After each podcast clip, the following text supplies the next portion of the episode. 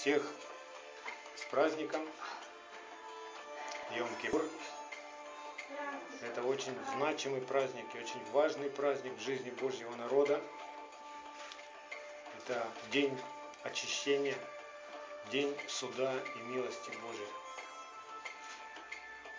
И Боже, дай нам дух откровения к познанию Тебя, чтобы мы глубоко всем сердцем пережили важность этого дня. Друзья, однажды, в этот же самый день, все народы, и мы в том числе предстанем пред лицом Господа, и каждому будет определен приговор. Или ты в царстве, или ты вне. Именно вот в такой день, однажды. И сегодня, по милости, мы еще готовимся к этому дню. То есть это как репетиция. Но однажды вот так вот каждый из нас лично станет перед Богом, и уже ничего невозможно будет утаить, и ничего невозможно будет исправить.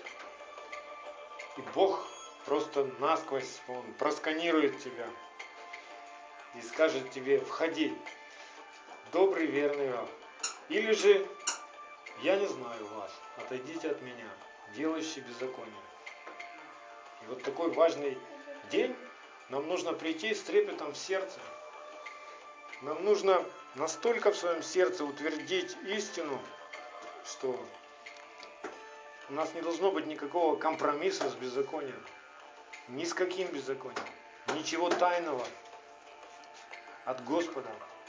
Чтобы нам просто научиться все вот это тайное, что может удручает нас, или мы где-то попали в его рабство, чтобы вот все это приносить к Богу и говорить, Господи, ну опять, Господи, вот снова, я не знаю, как получилось, я не, ну, не могу ничего поделать, я стараюсь, обрежь это с моего сердца, удали.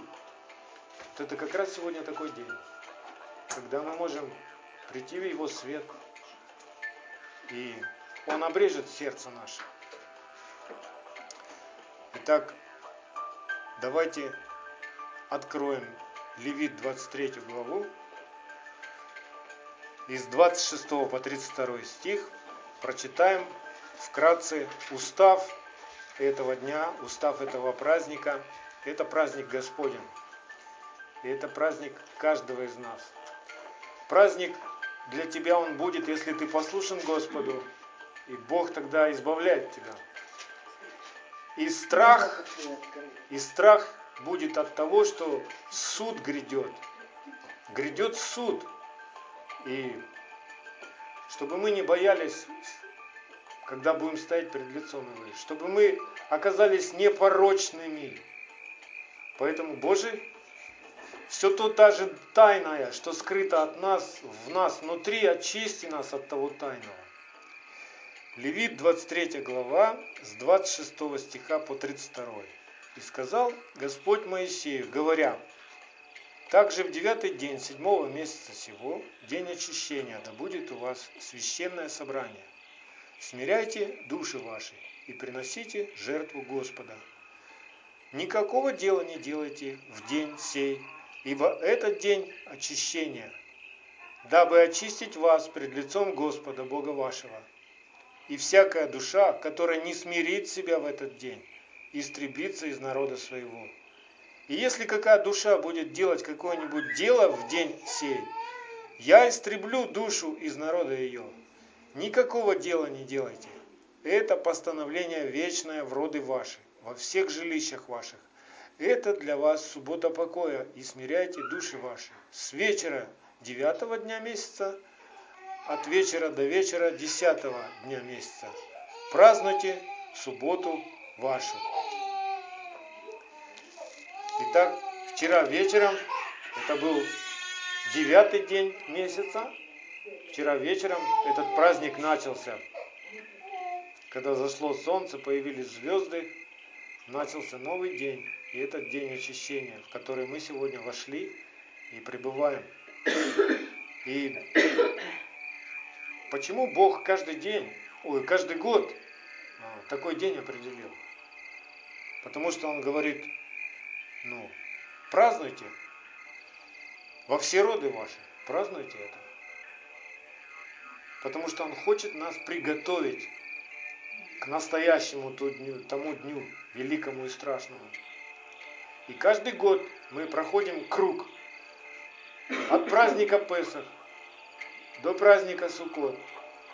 И на этом круге жизни Бог определил такие точки. В иврите это звучит хак. Хак. Когда мы говорим с праздником, мы говорим хак, самеах и название праздника. Да? Вот это хак, это жизненная точка важная, в которую ты приходишь, чтобы осмотреть себя, вникнуть в себя, в Писание, что не так у тебя, где нужно тебе что-то изменить, чтобы пойти дальше, к следующей точке. И вот Бог нас проводит из праздника в праздник, из точки в точку, и невозможно перепрыгнуть. И если ты пропустил Песах, то ты не поймешь, что происходит сегодня, в Йом-Кипур. Понимаете, очень все важно, очень все связано, и это все каждый год происходит. Почему? Потому что мы растем каждый год. Каждый год мы растем, вот как дерево. Вы посадите, посадите дерево, и оно встречает, что оно встречает, какие сезоны? Зима, весна, лето, осень. Снова зима, весна, лето, осень. Циклы такие. Так и у нас в жизни. Песах, опресноки, первых плодов, первый сноп, да? Шавуот, Йом Тируа или Роша Шана, Йом Кипур и Сукот. Вот это времена у Господа, которые Он определил, чтобы мы шли и росли из одного в другое. И если с нами происходит изменение, все хорошо, мы растем. А если что-то не так, нам надо, чтобы Бог осмотрел нас, наши сердца. Если мы перестали бояться Его, если мы стали беспечными, потеряли страх Господень, если нас не влечет к Богу, обо всем об этом надо плакать. И этот день сегодня, чтобы Бог мог оживить, чтобы Бог мог исправить наши сердца. Смотрите, как вот этот путь проходит. Я уже сказал, что у нас в нашей жизни все начинается а, с праздника Песах в египетском рабстве. Когда мы с вами были в рабстве греха, мы вдруг услышали благую весть. И мы покаялись. И это был Песах наш. Теперь каждый год в Песах а, начинается отсчет Божьего календаря. Это первый месяц в Божьем году. С него все начинается. 1 Петра, 1 глава, 18-19 стих. 1 Петра 1, 18, 19. Зная, что нетленным серебром и золотом искуплены вы от суетной жизни, преданной вам от отцов, но драгоценной кровью Машеха, как непорочного и чистого агнца. Итак, каждый из нас сегодня он искуплен кровью Агнца. За нас заплачена большая цена, которую мы никогда бы не могли ни собрать, ни накопить, ничего сделать для этого. Бог даровал нам спасение, заплатив за наше беззаконие кровью Иешуа Машеха. Он принял эту жертву раз и навеки. И это был наш Песах. Когда мы уверовали, мы омылись кровью, и смерть прошла мимо. Но закончился ли наш путь на этом? Когда мы покались и призвали Его в свою жизнь, чтобы Он был Господом нашим и простил все наши беззакония, закончилось ли все на этом? Нет, мы знаем, что после этой ночи Бог вывел свой народ из Египта. То есть начался путь. И так и у нас после нашего покаяния, после нашего искупления начинается путь. Такой же путь, которым прошел Авраам. Вы знаете, что Авраам был язычником, он не родился евреем. Он был язычником, он жил среди гадателей, среди звездочетов, в земле ханаанской. И когда он услышал Бога, сердце его сокрушилось, и он пошел за Богом, оставил свое родство и пошел за Богом. Поэтому Бог назвал его евреем. То же самое и с нами. Если мы, услышав Бога, сокрушились сердцем и пошли за Богом, мы стали евреями. И Авраам, он ведь не сразу стал ну, тем, кем он в конце жизни своей был. Мы знаем, что и Авраам ошибался. И у Авраама был страх. И Авраам лукавил. Мы знаем это из жизни Авраама. И как Бог с Авраамом разговаривал. Как он открыл ему, ну, на чем будет завет Бога с человеком. На чем Бог будет строить свой завет с Авраамом. И это суть в 17 главе Бытия открыта. Бытие 17 глава, там Бог Аврааму сказал, чтобы Авраам, наступая на себя, 17 глава, с 1 стиха, чтобы Авраам наступал на себя, шел к лицу Бога, к себе истинному и ходил непорочно. Я вам перевел сразу с иврита. Там есть такое слово ну, у нас написано «ходи передо мною». Но это не точный перевод. «Ходи передо мною» точно переводится «лейха лиха». Наступая на себя, иди к себе истинному. Вот что там написано. То есть Бог сотворил нас истинными. Но из-за греха Адама наша истинная покрылась, омрачилась. И мы знаем, что в каждом из нас, мы говорили в прошлый шаббат, что в каждом из нас положено семя Машеха. Вот тот стержень, вот тот истинный ты, он есть внутри тебя. Просто ему надо проснуться, ожить, вырасти и освободиться от всей шелухи поверх тебя. И вот этим как раз Бог и занимается теперь. Мы попали в Его руки, Его семя в нас ожило, у нас появилась тяга к Богу, жажда к Богу. Мы стали кушать Его хлеб, Его питье пить. И Он нас растит и воспитывает, как Отец учит Сына, чтобы мы ходили Его путями. Заметьте, ходили. Не просто вот, о, я покаялся, все, мне теперь делать ничего не надо. Нет, тебе надо учиться, изменяться, очищаться. И поэтому сегодняшнюю проповедь я назвал очищение искупленных. Мы искуплены, это факт, никто с этим не спорит. Но что делать искупленному человеку? Сегодня в современной церкви не учат тому. Убеждают человека в том, что ну главное ты получил спасение, главное, чтобы Бог простил свои грехи и все. Теперь ты в благодати, Живи и радуйся. Но послушай, это, это не полное Евангелие. Полное Евангелие в том, чтобы мы научились от Него ходить Его путями и избавились от своих беззаконий. Когда мы с вами покаялись, мы даже э, во всей осознанности своей не понимали даже, где беззаконие, что такое беззаконие. Мы просто покаялись, потому что ну, уже достало нас. Мы, мы захотели новую жизнь, мы, нам нужна была милость, нам нужна была прощение. Мы понимали, что неправильно все у нас в жизни. И это точка отсчета, с которой начинается жизнь, путь.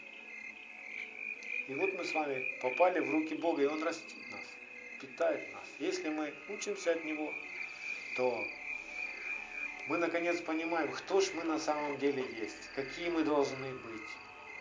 Когда мы глядим в Писание, мы понимаем, какие мы должны быть. Когда мы взираем на Машеха, мы понимаем, что мы должны быть такими же, как Он.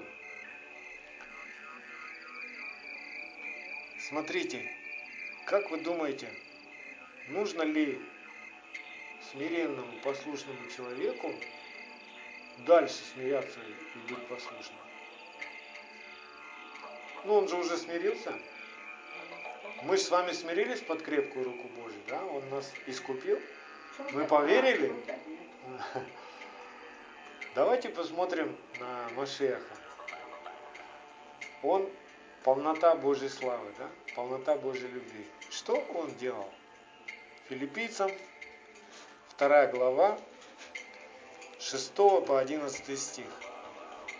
Филиппийцам 2 глава, 6 по 11 стих.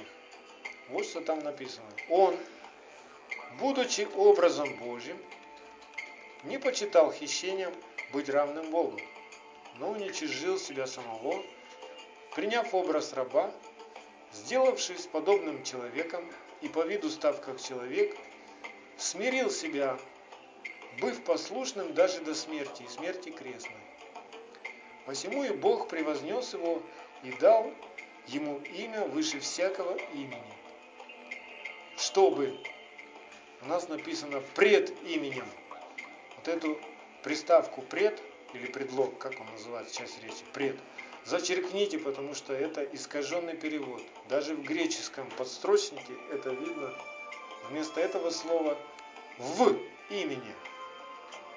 И сегодня проповедуется в церквях это место Писания а, как бы в догонку к доктрине о Троице. И неразумные проповедники, они говорят, вот видите, нам надо преклоняться перед Иисусом. Но ничего подобного. Преклоняться нам надо перед Богом в Ишуа Машехе.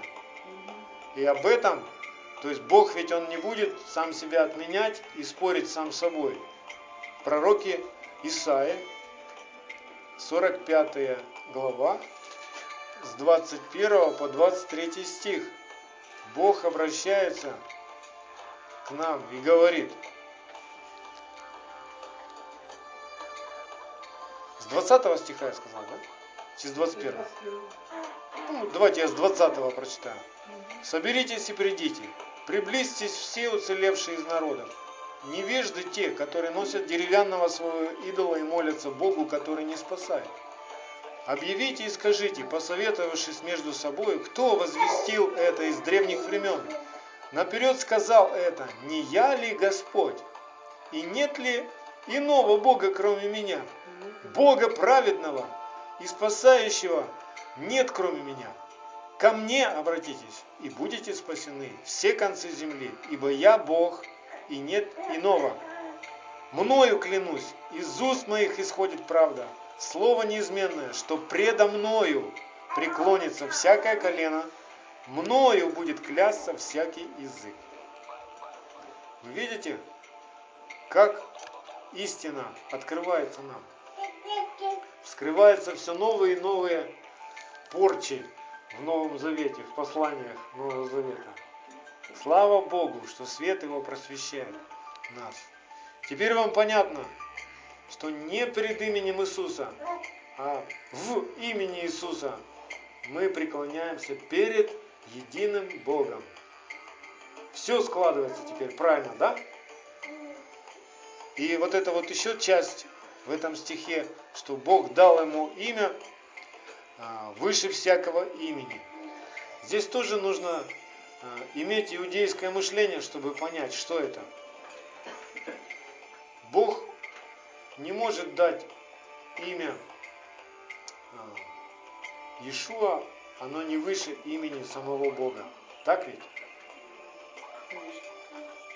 И о чем здесь Павел пишет? Он пишет о том же, что происходило в Деяниях 2 главе, 36 стих, когда Дух Божий излился на первую церковь.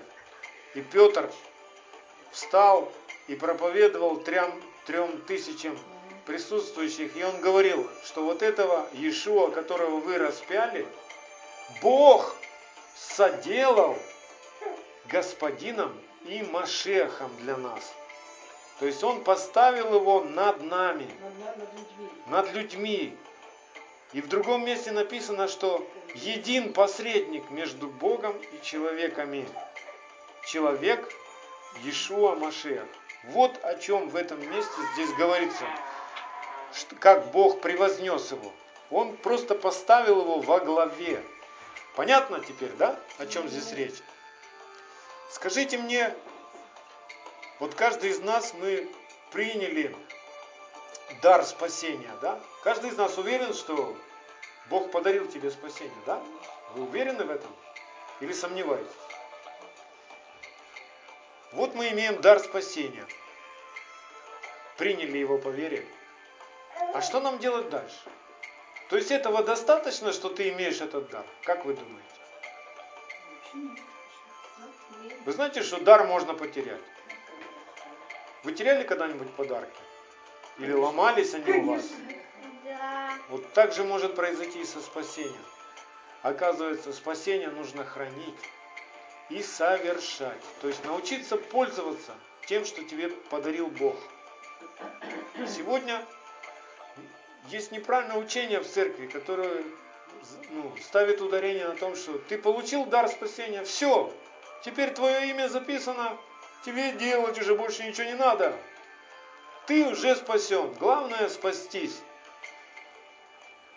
Но ведь поистине мы знаем, что это не так, что возможен и такой вариант, что Бог в конце может сказать, исторгнуть тебя из уст моих, или имя твое вычеркнется из книги жизни.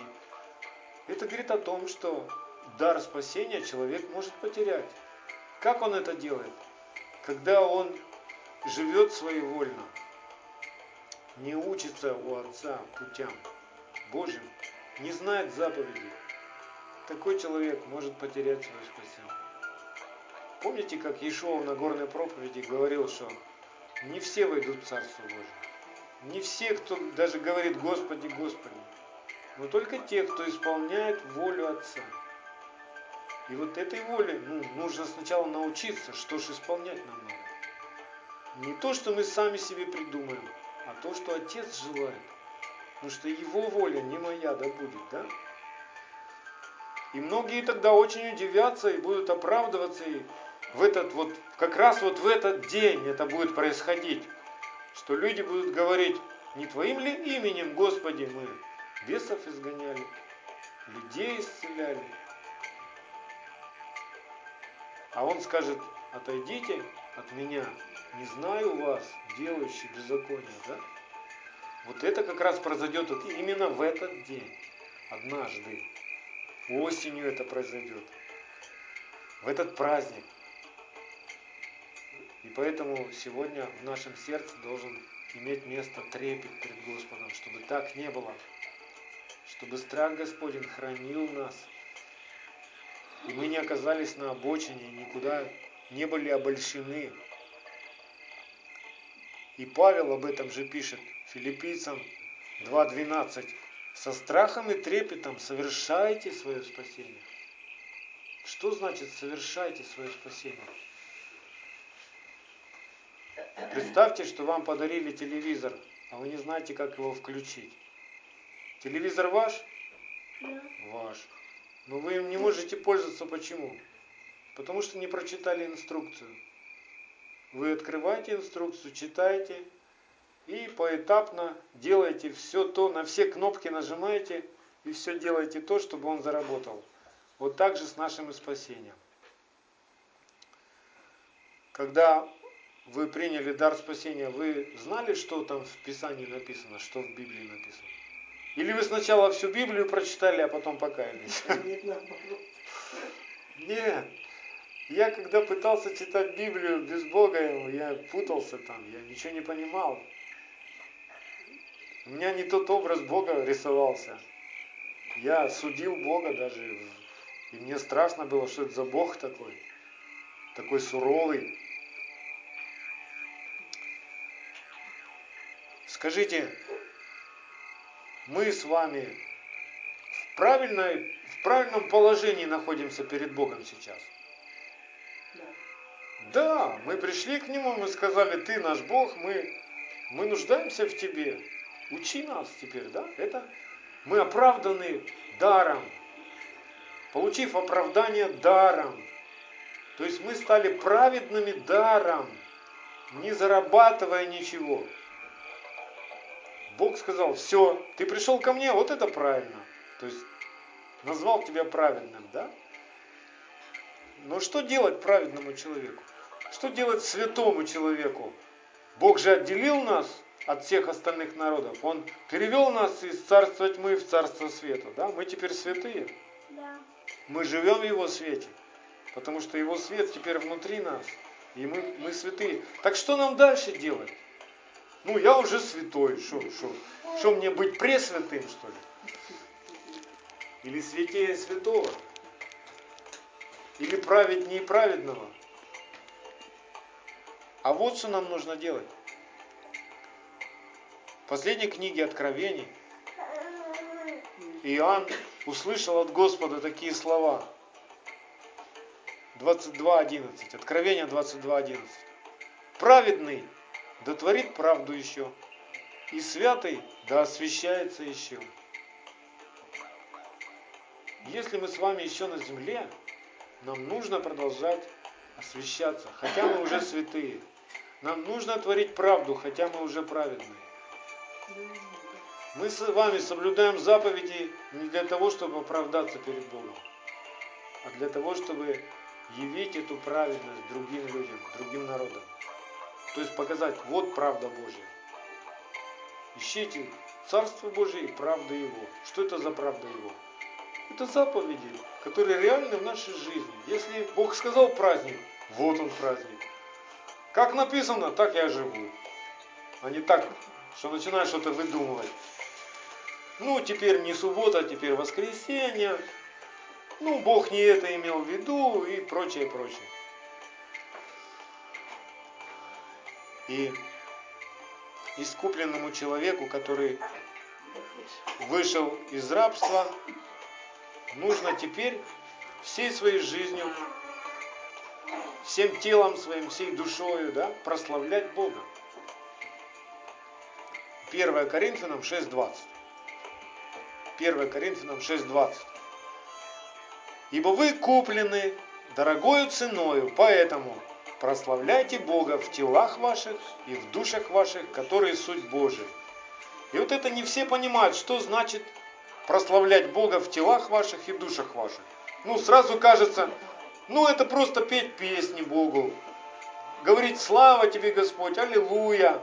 Ну, как бы я в теле, душой, я пою песни, говорю красивые слова.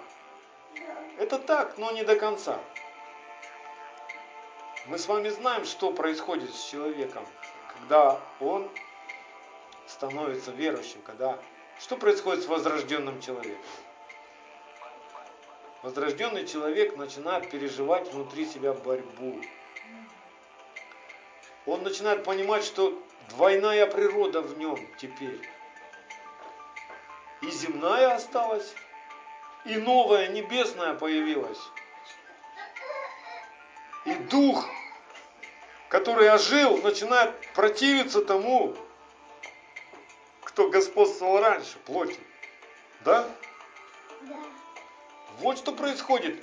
Так как нам прославлять Бога в телах и душах наших, если мы вдруг натыкаемся на плохие желания? И Павел, апостол язычников, который с детства знал Тору, знал ее наизусть, учился у самого лучшего учителя Израиля, Гамалиила, да? который пережил потрясающую встречу с Богом, с живым, с воскресшим Ишуа Машехом. Вот что переживал этот человек, послание которого мы до сих пор читаем и вразумляемся. Смотрите, что он переживал. Я прочитаю вам из Римлянах 7 глава, Римлянам 7 глава, с 15 по 25 стих, только в переводе Дэвида Стерна, то есть в еврейском переводе. Вот как звучит этот отрывок. Я не понимаю своего собственного поведения. Я не делаю того, что хочу делать. Вместо этого я делаю именно то, что мне ненавистно. Вы узнаете, это, это реально для нас сейчас. То есть это происходит в жизни вашей. Вы на правильном пути. Дальше. Итак, если я поступаю так, как не хочу поступать, я соглашаюсь с тем, что Тора добра. Но уже не истинный я поступаю так, а грех, поселившийся во мне. Ибо я знаю, что нет внутри меня ничего доброго, то есть в моем старом естестве. Я могу желать добра, но не могу исполнить. Ибо я не творю добро, как хочу того. Вместо этого, не желая того, я творю зло. Но если я делаю то, чего не желает истинный я, уже не истинный я делает это, но грех, поселившийся во мне. Потому я наблюдаю действия, правила своего рода искаженной Торы в том, что, несмотря на то, что мне хочется творить добро, зло всегда рядом со мной. Ибо внутри себя я полностью соглашаюсь с Божьей Торой, а в разных частях своего я вижу другую часть, которая противится Торе в моем уме и делает меня пленником греха. Делает меня пленником греха. Интересно Павел, да, сказал? Вот это загнул. Спасенный, искупленный, и делает меня что-то его, делает его пленником греха. Какое же я жалкое существо! Кто спасет меня от этого тела смерти? И вот здесь точный перевод, смотрите, как звучит. Благодарю Бога, Он спасет через Иешуа Машеха, нашего Господина. Подводя итог, умом я раб Божьей Торы, но своим старым естеством я раб греха. У нас как открываются глаза, когда мы возрождаемся от Бога. Мы начинаем видеть грех и правду, да? различать. Если раньше мы не различали, и нам было все ровно и розово, то теперь у нас контраст появляется. Внутри нас что-то такое, ой, это плохо. Мы четко это знаем. Это страх Господень делает в нас. И когда мы вот так натыкаемся, что ж я такое сделал? Как я так поступил? То есть ты уже что-то сделал, и ты потом догоняешь, ой, это грех, это нельзя так. Знаете, на что это похоже, когда ты так вот заметил? Это похоже, как ты сорвал плод. Ну, допустим, ты подходишь к яблоне, видишь гнилое яблоко и говоришь, ой, это плохое яблоко, сорвал его и выбросил, да? Вот так и мы обнаруживаем грех и говорим, ой, это нам не надо, мы каемся. Господи, прости меня, я не хотел, я не знаю, как так получилось. М-м-м. Все правильно, это нормально. Так вот, Бог хочет научить нас в этот праздник не только, чтобы мы каялись в своих грехах и замечали свои грехи, но чтобы мы пресекали их возникновение. Грех, он как плод уже.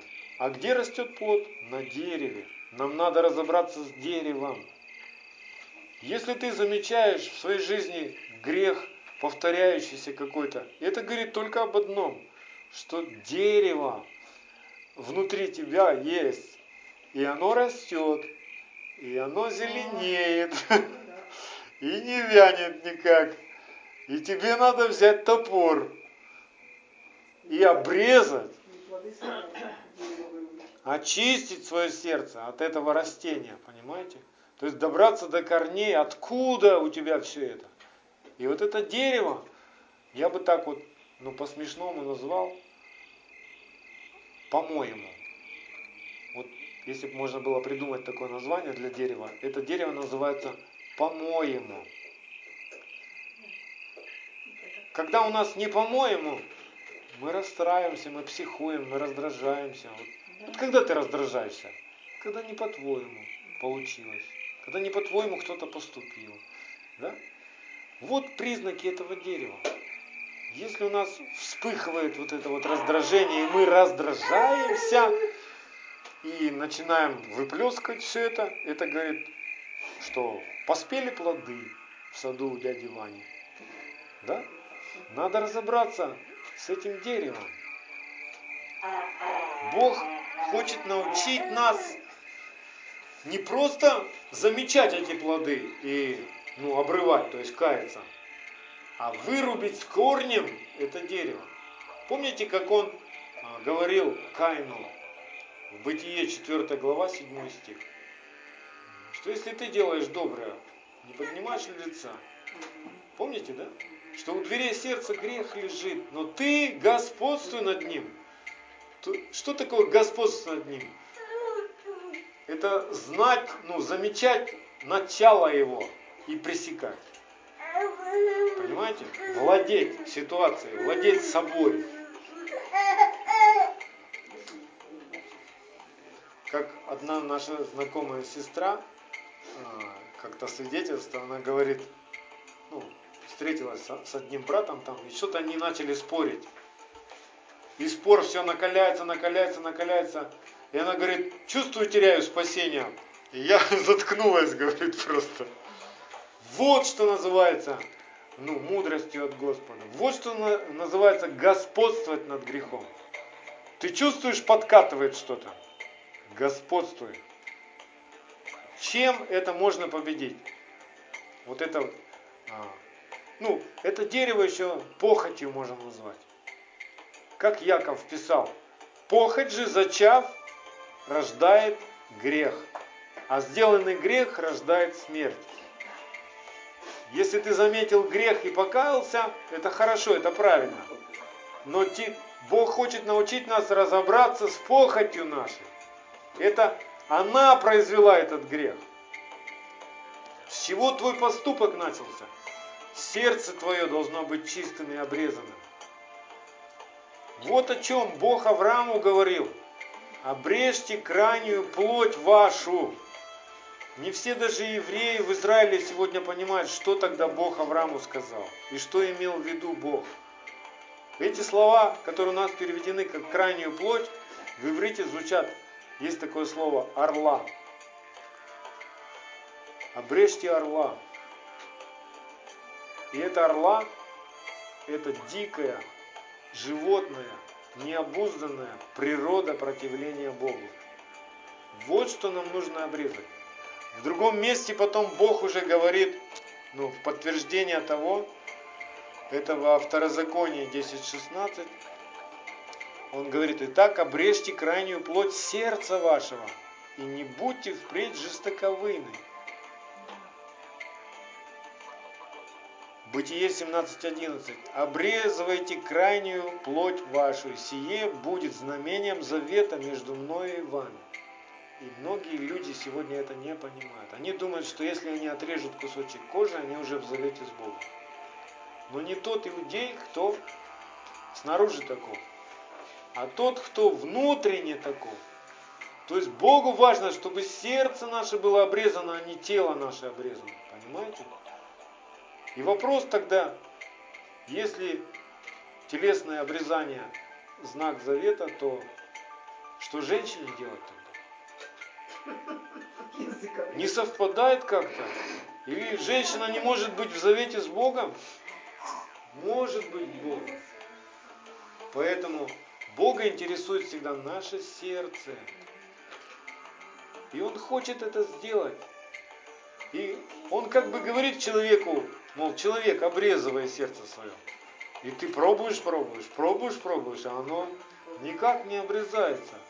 А в другом месте, это уже во второзаконии 30, 6 по 10 стих, Бог говорит, там написано, и обрежет Бог сердце твое, и сердце детей твоих обрежет.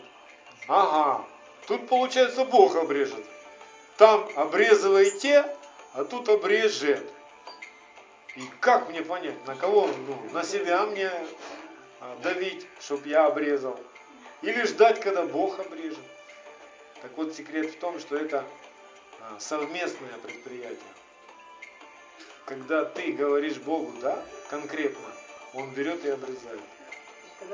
А когда ты еще просто говоришь, ну неплохо было бы, конечно, да, было бы здорово, но Приходят испытания, ты хи-хи-хи-хи-хи. И решаешь, да не, я по-старому. И это ты еще не сказал Богу да. Хотя, может быть, ты красиво пел, да, Иисус, да, Иисус, да, Иисус. Да, песня такая была. Но Бог знает, когда твое да созрело.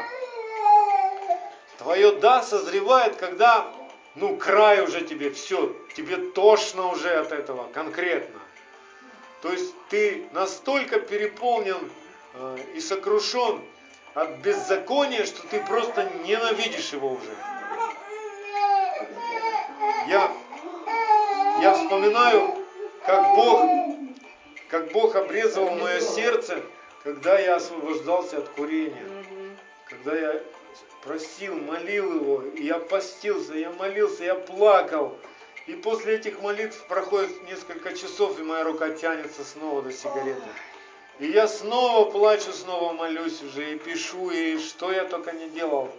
Но Бог как бы э, позволял созреть в моем сердце вот эту, подводил меня под сокрушение под это. То есть есть такая точка невозврата. И вот он, он тебя ведет. Ты, ты уже молился, да. Ты уже хочешь, да. Но еще не делаешь. И Бог подводит тебя к той точке, где просто смерть наступает для твоего желания. Вот это и называется крест. Пока ты еще, ну, размышляешь только о том, вот надо, вот это во мне надо обрезать. Это хорошо, это начало. Это правильное начало. И оно тяжко тебе. То есть ты несешь его на себе, этот крест, да? Но пока смерть не наступит на кресте, тебе будет тяжко. Ты будешь поститься, молиться. Проходит время, ты снова это делаешь, снова тебе тяжко. И с каждым разом все тяжелее и тяжелее. Это ты еще все несешь, бревно вот это на себе. Но когда наступает смерть, происходит и воскресение. Ты новый. И как раз вот это вот все должно происходить в этот праздник в нашем сердце. Раз в году Бог делает обрезание нашего сердца. То, над чем ты целый год, может быть, старался, трудился, молился, кричал, постился, наступает такой момент, когда Бог просто раз и удаляет из твоего сердца вот это, что тебя так долго мучило. Вот почему в Израиле с трепетом к этому дню подходят. Там вообще настолько очень строго все, что у них на уровне государства в этот день сегодня у них не работает ни транспорт, ни телевидение, ни радио. Они не пользуются в этот день ни мобильными телефонами, они не умываются в этот день, они не броются, они не пользуются никакой парфюмерией, не носят кожаную обувь, там, короче, масса всяких заморочек, думая, что вот ну, если они вот так вот себя будут смирять, смирять, смирять, смирять, смирять, то все, вот будет хорошо. У них есть надежда. Но Бог не будет обрезать сердце человека, который не принял искупительную жертву. То есть Бог будет обрезать только искупленного человека. Для начала надо принять искупление свое, прощение своих грехов. Пока ты это не примешь, ты не очистишься никогда. Все твои попытки, все твои дела законные, это станут религией неподъемной для тебя. И однажды тебе это все надоест. Это самоправедность называется. Так вот, Бог хочет избавить нас от всего этого. Как мы очищаемся? Как происходит сам процесс обрезания сердца нашего вот от этих плотских желаний. Иешуа в 15 главе и Евангелия от Иоанна, в первых стихах, он говорит своим ученикам, вы уже очищены через слово, которое я проповедовал вам.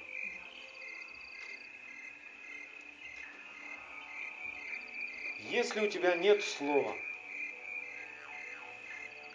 нет инструмента, которым Бог будет очищать свое сердце. Представьте себе в своем сердце весы. Видели когда-нибудь аптекарские весы такие? И когда мы приходим к Богу, на, то есть веса не ровно стоят, а вот так вот. И на этой чаше наши похоти всегда. Наша плоть, мы приходим к нему плотские, совершенно дикие. И начинаем на другую чашу укладывать Слово Божье, Слово за Словом, Слово за Словом. Если этот процесс происходит, то чаша перевешивается в нашем сердце. Слово Бога должно победить похоть. Больше ты ее ничем не победишь. Она убив... ну, похоть убивается только словом. Духом уст поражает врага Господь. Речением. И это должно быть не пустое для тебя. То есть открыл Библию, почитал, ничего не понял, закрыл, бросил. Когда так, ничего на твоих весах не изменяется. Но когда ты размышляешь над Словом, ну, сокрушаешься, трепещешь перед этим Словом, как же так? Бог меня вот так вот сотворил, а я почему? Почему я не послушан? Почему я не делаю так? Господи, помоги мне, помилуй меня, освободи меня, очисти меня. Когда вот этот процесс происходит, это не быстрый процесс, потому что похоть, она чем-то похожа на долгую хроническую болезнь.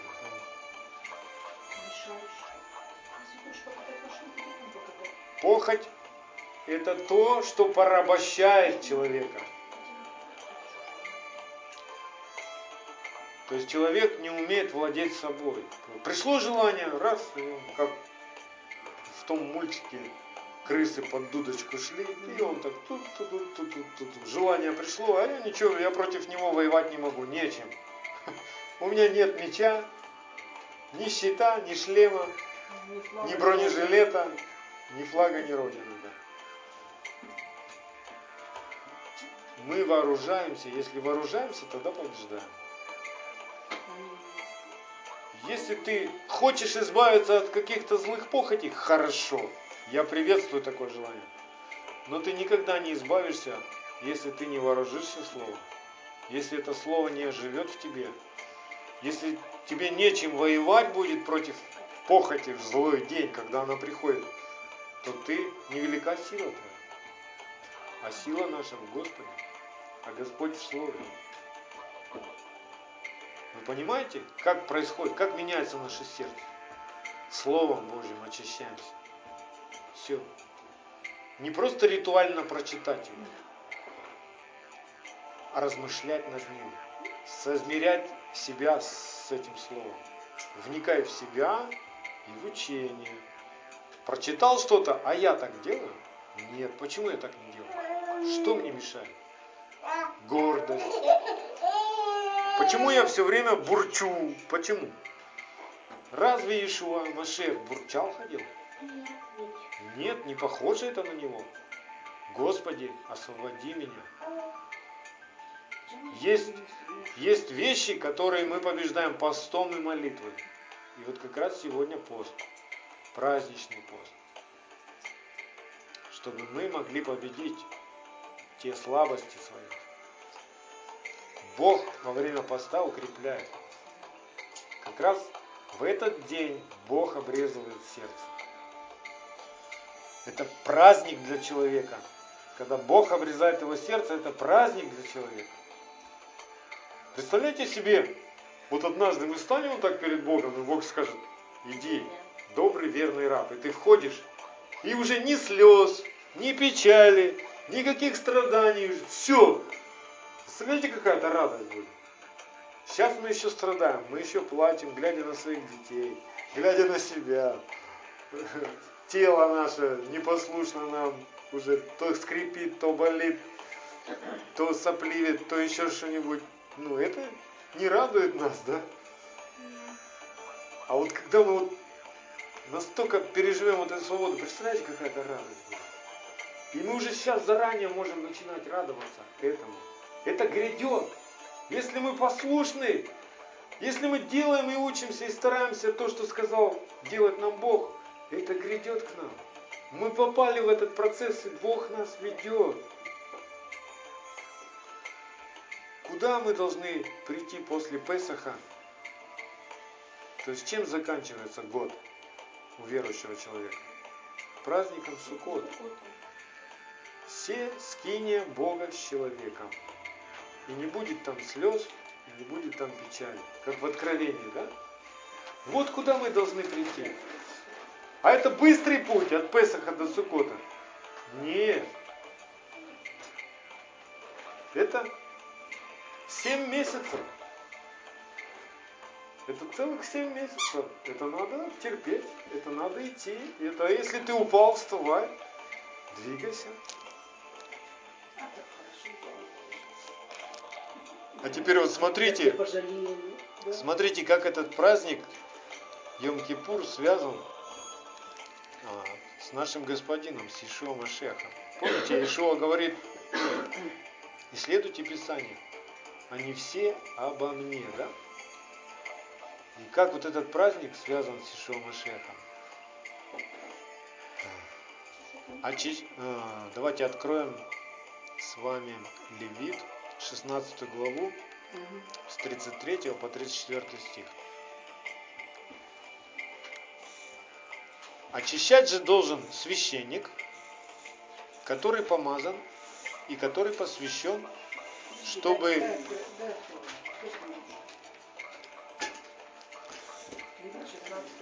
Левит 16 глава с 33 по 34 стих.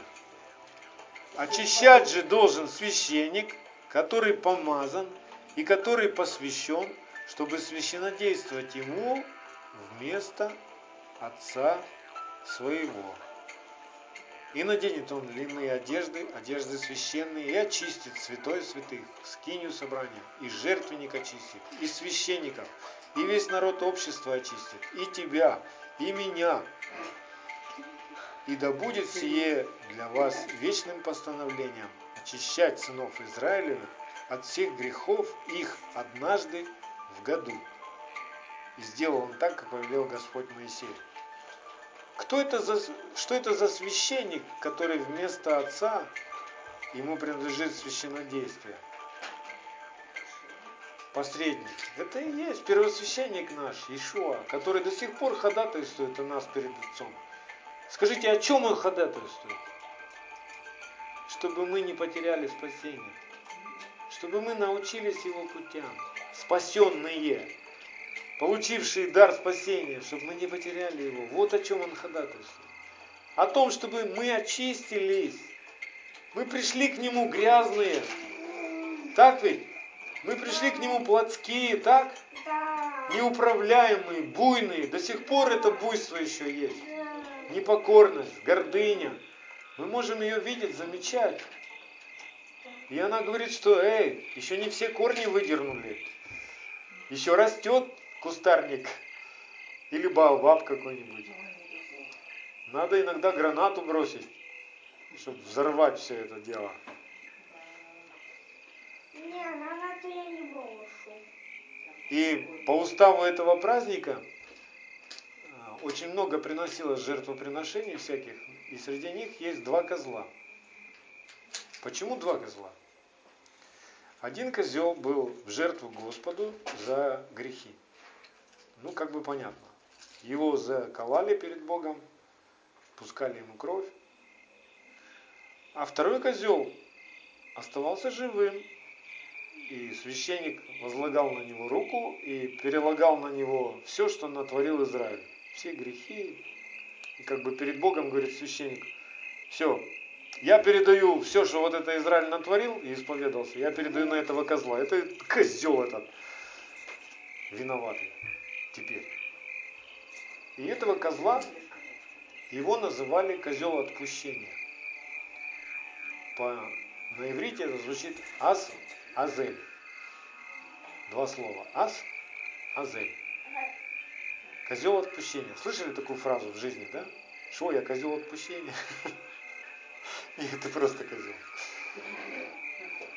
И этого козла живьем после этой молитвы, как на него возложили все грехи, отводили, была там у них, есть до сих пор эта гора, называется гора Азазель, на гору, и там был такой как обрыв, пропасть, и сбрасывали его туда священник, то есть живьем.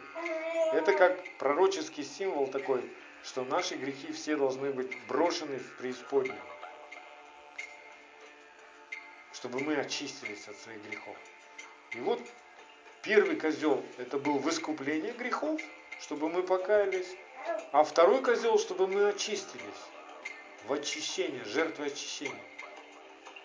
Если бы только одного козла порешили там, да, то не очистился бы народ. И второй бы не имел никакого смысла, если бы народ не покаялся. Поэтому нам нужно и каяться в своих грехах, и учиться, учиться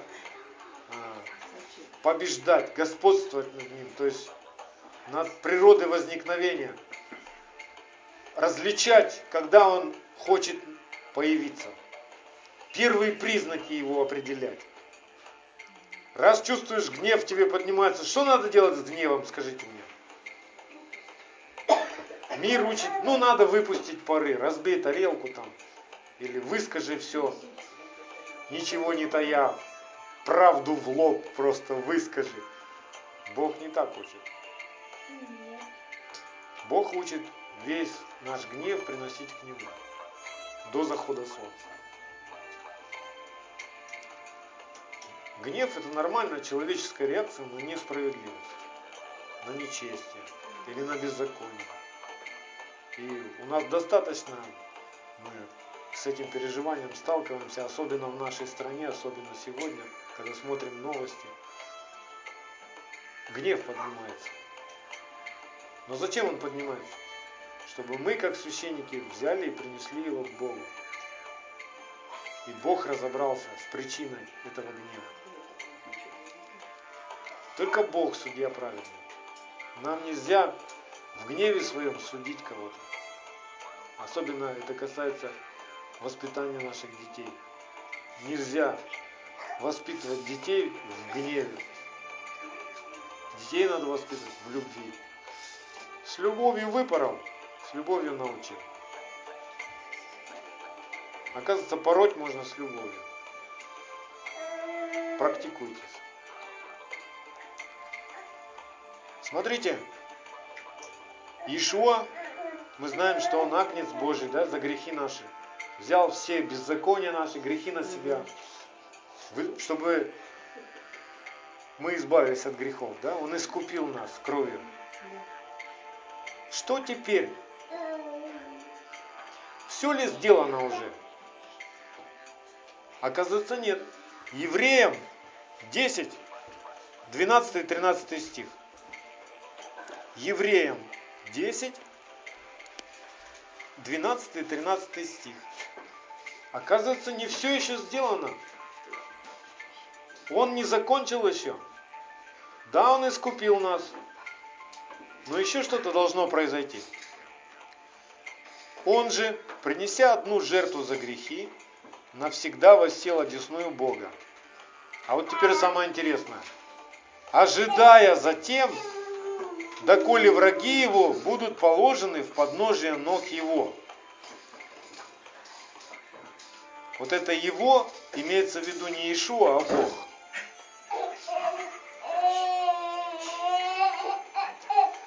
То есть можно прочитать так. Ожидая затем, доколе враги Бога будут положены в подножие ног Бога. Оказывается, Ишуа, который воскрес и воссел сейчас одесную Отца, и ходатайствует за нас, как первосвященник наших душ и спасения нашего, да? Он ожидает. Сейчас он ожидает, чтобы какие-то враги были уложены у ног Бога. Что это за враги, как вы думаете? Каких врагов ожидает положить, ну, чтобы были положены у ног Бога Иешуа сейчас? Что вот он ждет, выжидает? Аминь. Аминь. Это дела плоти. Галатам 5, 19, 21. Давайте откроем. Галатам 5, 19, 21. Вот эти враги. А последний враг какой будет? Смерть. Последний же враг истребится смерть. Да? Галатам 5 глава, 19 и по 21 стих. Давайте сейчас посмотрим в глаза этим врагам, чтоб они все сдохли. Дела плоти известны, они и суть. Прелюбодеяние, блуд, нечистота, непотребство. Что это за нечистота? Как вы думаете, что это за нечистота? Это нечистые зубы, это грязные руки, И это тоже. нечистая пища, да? Нечистая совесть. Нечистая совесть, да? Непотребство. Что такое непотребство? Как вы понимаете?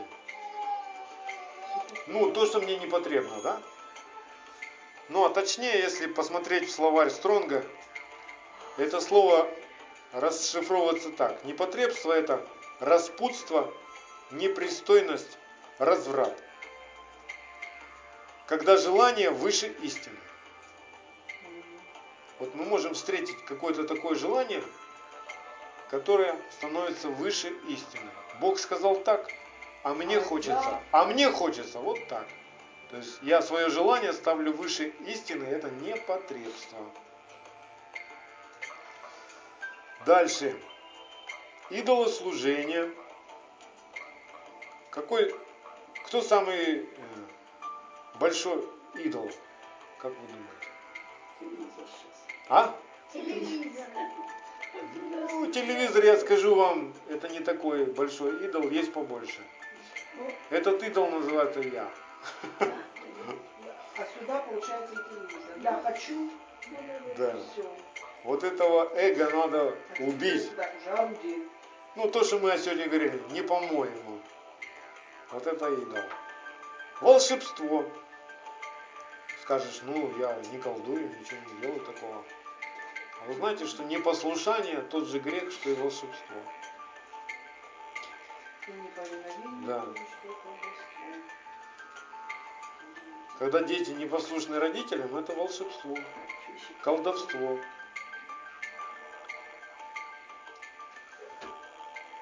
Вражда, ссоры, зависть, гнев. Это, ну, это не про нас вообще. Распри, разногласия, соблазны, ереси, ненависть, убийство, пьянство, бесчинство и тому подобное. Предваряю вас, как и прежде предварял, что поступающие так Царство Божие не наследует. Ты скажешь, ой, пустяк, ну подумаешь, я там а, рассердился на брата. Что тут такого, пустяк? Так вот, если ты с этим рассердился, не разберешься в сердце своем, поступающий так Царство Божие не наследует. Что, вот из-за такого пустяка? Да. Если для тебя это пустяк, ты ничего не понял. И это не пустяк. Здесь разговор о святости идет, о чистоте сердца твоего Да. об обрезании твоего сердца. Не войдет в Царство Божие ничто необрезанное, ничто нечистое не войдет. Почему мы слабо переживаем Царство Божие внутри себя? Почему? Потому что много еще есть что обрезать. Слышимость плохая, видимость плохая, стекла мутные, ухи забитые, вот какие мы к Богу приходим. И Бог хочет прочистить нас. И уши наши, и глаза наши просветить. Чтобы ум наш ясный был. Понимаете? От всех страхов наших избавить нас. И в конце просто делаем такой вывод, что человек, если он возрастает в полноту Машеха, поступает по духу, а не по плоти. А что такое поступать по духу, как вы думаете? Это красиво молиться? Громко. Делать красивый вид такой там, ты такой духовный там. Или там платочек одеть на себя, или кипу прилепить. Это духовно, поступать духовно или как? Просто приходить в церковь духовно. Духовно это когда ты всем сердцем и душой поступаешь по слову. Вот что такое духовно. Как Иешуа учил.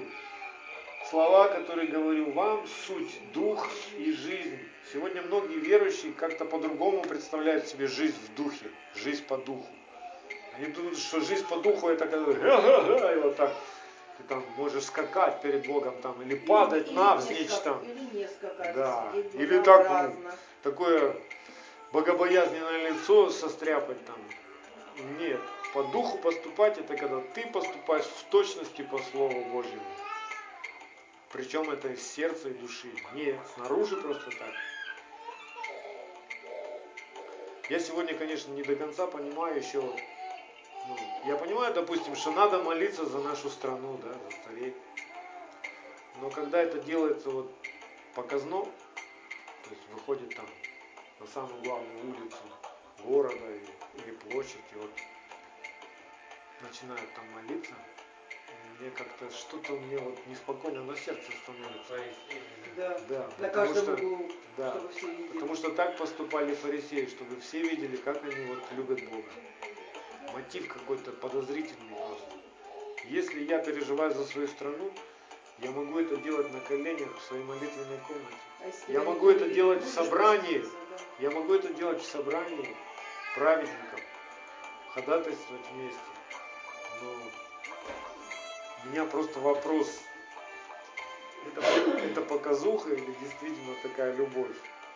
Должно быть правильное понимание, о чем молиться вообще. Да, да. И кому Мы молиться? можем молиться как угодно за всех. Если молиться об этом Иисусу То, что, да, то, что или Духу Святому, это большой вопрос.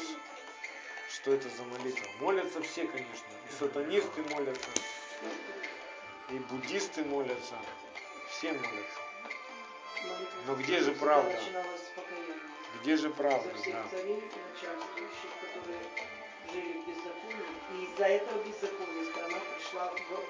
Да. Так вот, когда человек возрастает в Машехе, поступает по заповедям, по духу, да, то такой человек, знаете, что он будет видеть тогда, такой человек? Тогда он будет видеть, как исполняется 90-й псалом, 7 стих. Падут подле тебя тысяча, и десять тысяч одесную тебя, но к тебе не приблизятся. Тогда мы будем видеть, как падут все враги наши. Кто хочет, чтобы все твои враги были бессильны и пали просто? Я. Ну, все хотят. Конечно. Так вот, для этого надо не просто громко кричать или петь какие-то красивые песни. Для этого надо жить по Слову Божьему. Чтобы Слово, которое написано, стало живым в твоем сердце, стало тобой самим. Вот, понимаете? Вот тогда все враги начинают падать. Бедность начинает падать. Болезни все начинают падать. Богохульники все, все, кто противится, все, кто смеется над тобой, все падут. Понимаете? Когда ты, невзирая ни на что, поступаешь по Слову Божьему даже до смерти. Сия есть победа, победившая мир, вера наша. Вера в живое слово, что слово надо исполнять, а не просто читать и, и просто знать. Аминь. Аминь.